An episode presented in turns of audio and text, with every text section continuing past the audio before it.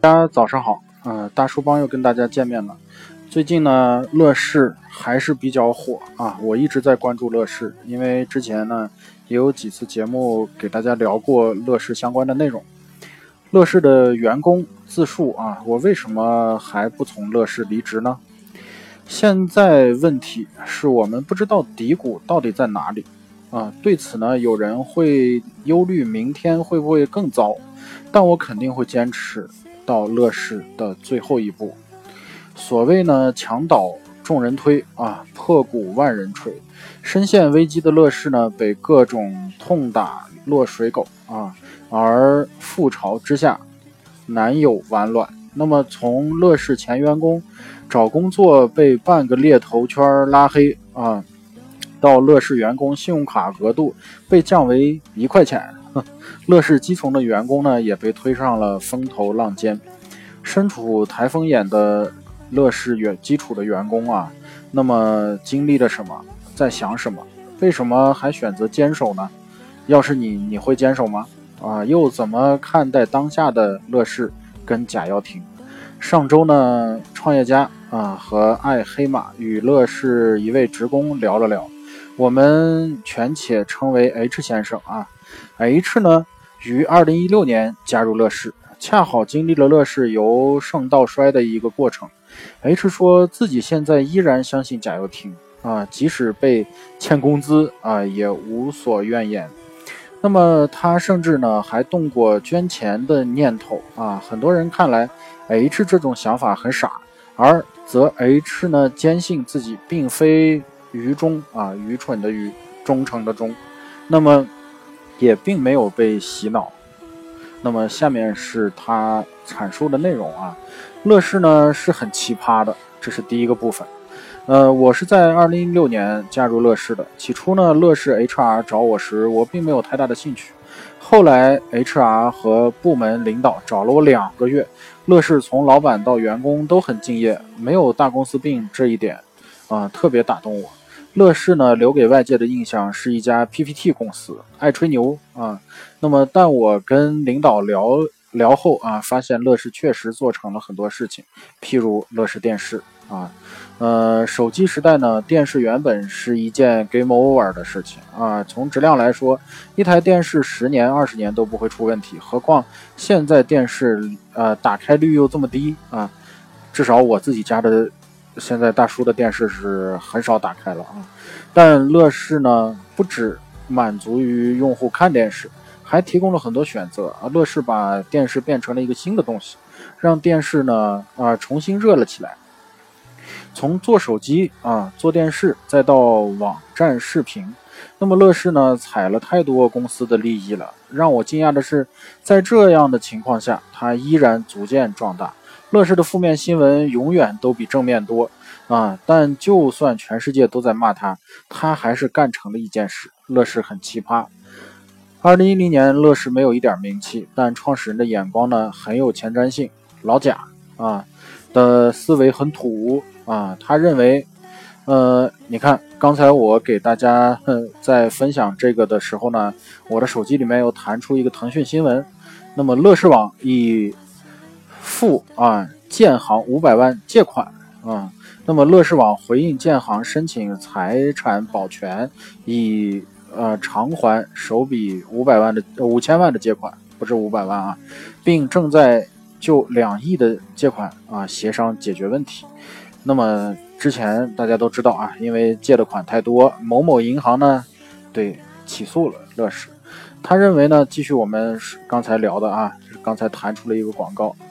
嗯，他认为呢，要获取用户就得先获取内容，因此呢，他当时大批量购买版权。后来呢，在反版权时，老贾靠版权分销赚到了乐视的第一桶金。那么在财务方面啊，乐视呢跟其他公司不太一样，乐视的控股和乐视汽车的钱都是来自于老贾，所有老贾想干的事情都是自己拿钱来，或者他想办法找钱。公司呢想要快速的执行决策，就得给他更高的自由度啊。分析乐视的业务，凡是挣钱的。呃，都被算在了上市的体系。前期投入建设亏钱不赚钱的业务也放在老贾的名下，譬如乐视手机啊，在只有头看不见脚的时候，全都在老贾的名下。电视有了点起色，就被归到了上市公司。别的老板呢，都是把挣钱的业务留给自己，不挣钱的业务呢，让别人担风险。呃，老贾恰恰相反。这完全颠覆了我的认知思维啊！很多人骂老贾是骗子，我觉得很奇怪，天下有这样的骗子吗？外界确实不理解老贾哈。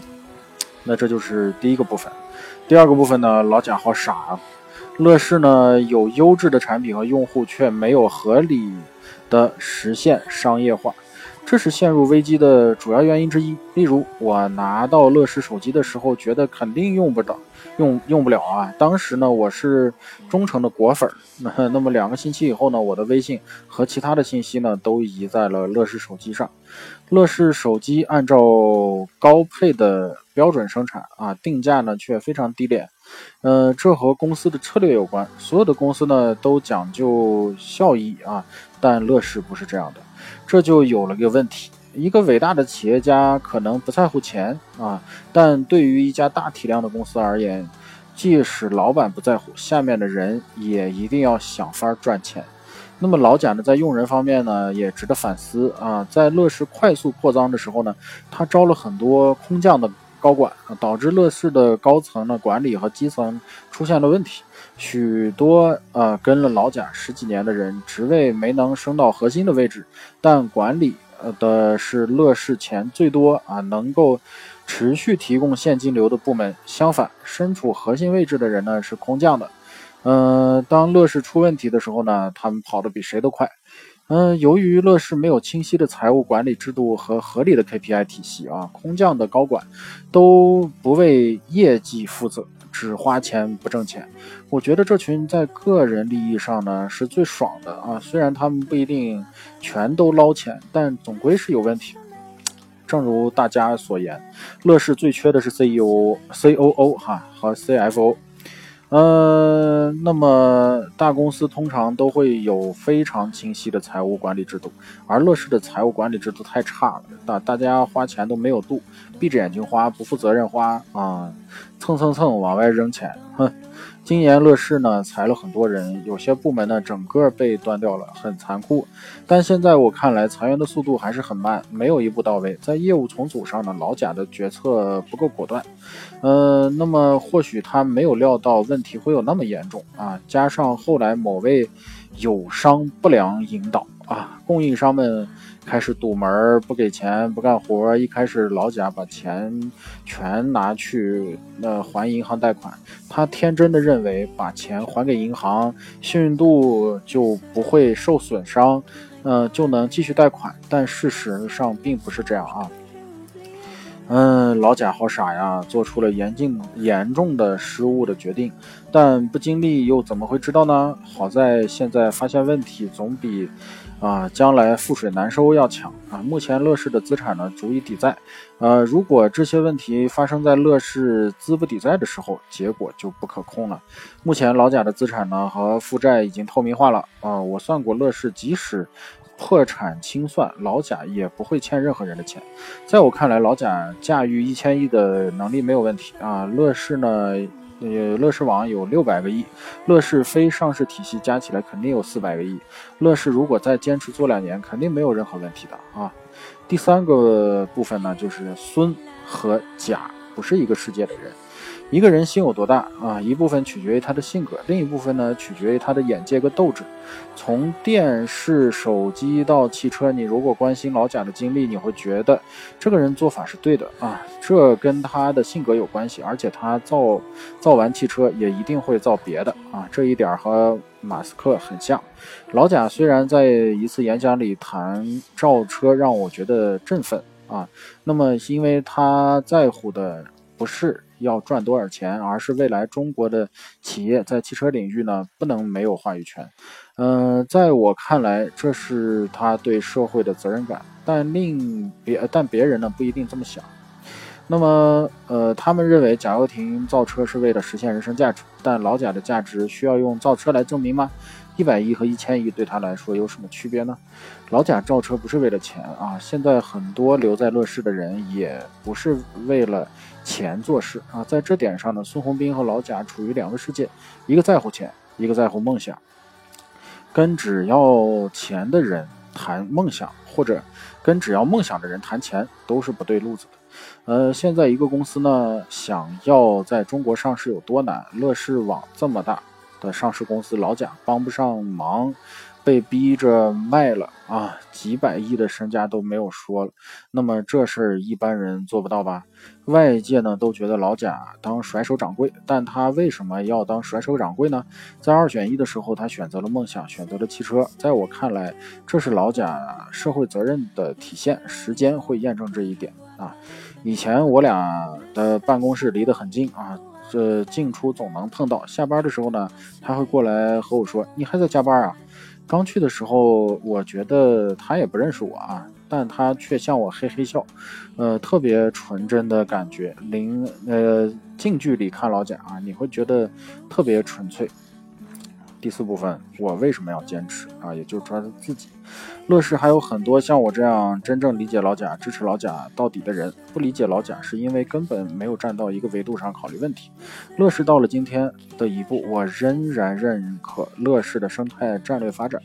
呃，原来我不理解乐视提出的七大生态以及部门啊的关联法。那么后来呢，我在业务部门工作了一段时间后呢，我发现，如果乐视手机用户出了问题，其他的业务就会关联的去解决这个问题，把所有的生态呢紧闭相连在一起啊。一般的公司很难做到这一点。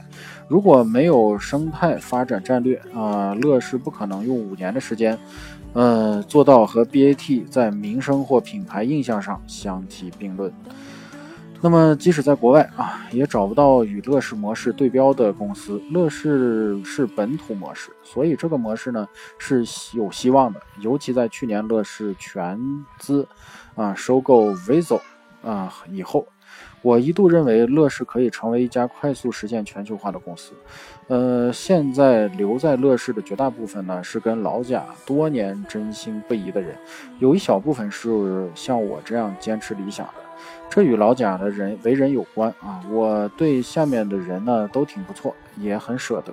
这些跟了我很多年的员工，虽然职位并没有升到很高，但钱都不少。坚持留在乐视，就要面对发不出工资的风险。对我来说呢，短期内发不出工资不会不会影响我的生活啊，我还会坚持。即使以后把我给裁了啊，也许我可以去汽车岗位呢，因为汽车相对于啊是乐视来说是独立的啊。但无论如何，我要走下去，因为在这中国啊找不到第二家这样的公司。家里人不仅支持我留在乐视，还提出要给公司捐钱。他们想，如果每个员工都捐一万啊，所有的人呢都 all in，那么乐视是不是就能渡过难关了呢？啊，我在朋友圈发了这个想法，很多人骂我全家都是傻子，哼但我依然很开心，一路走下去，我绝对不后悔。为了梦想，老贾几百亿可以牺牲，我连几个月的薪水都牺牲不了吗？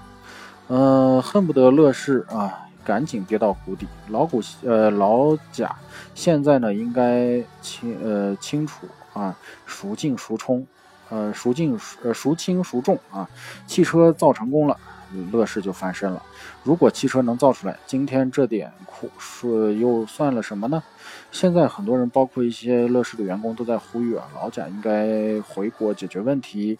但我觉得他现在就应该一门心思把汽车造成啊，别的什么都不用想，把该干的事情干成，别的问题呢都迎刃而解。但外面的舆论呢不会同意，这个世界上呢有这个认知的人呢太少了。呃，我们没必要等老蒋回来啊，他回不回来对我们也没有任何影响。之前能给他赚钱的人，危机发生后啊，照样干得热火朝天，不受任何影响。我问他说：“你担不担心老贾不回来啊？”他说：“。”嗯，有什么可担心的？回不回来有什么差别呢？那么现在老贾每天发微信正常指导业务啊，我们也不需要怀疑老贾，因为公司的资产足够啊，以资抵债。那么对于一些看到什么就相信什么的人就很麻烦了。呃，有报道说乐视欠债六百三十亿，有人信那是他现在自己给自己挖坑，前面有个影子，他踩下去，以为自己掉到了井底啊。乐视的前前路不是坑啊，呃，看仔细再说。我很清楚贾跃亭到底有多少底子，FF 幺九啊九幺哈，目前已。已经完成了，剩下就是量产的问题。老贾已经收到了大量 FF 九幺的定金，那么他们不是因为老贾啊支持老贾的理想梦想，而是因为他觉得 FF 九幺的配置是自己想要的。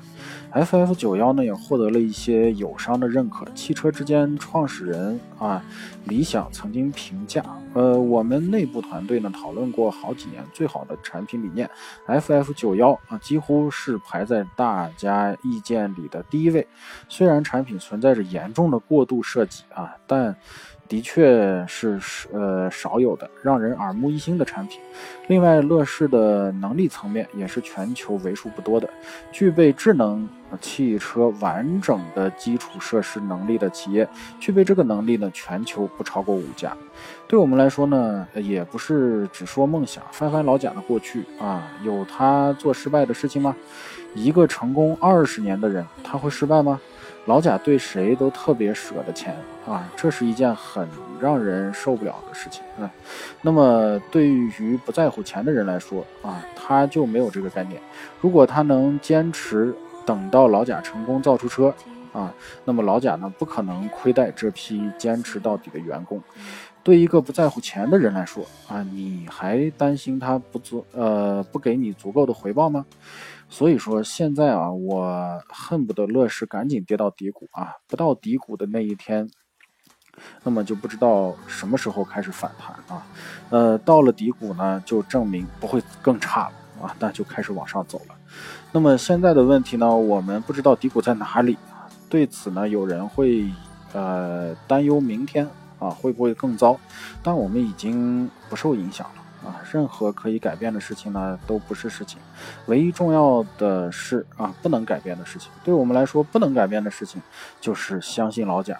我肯定会坚持到乐视最后一步啊！这份信任呢，可以将其归结为梦想的魔力。呃，但别人啊会认为我被洗脑了。其实呢，我并没有被洗脑，真的。这就是 H 先生对乐视的解释。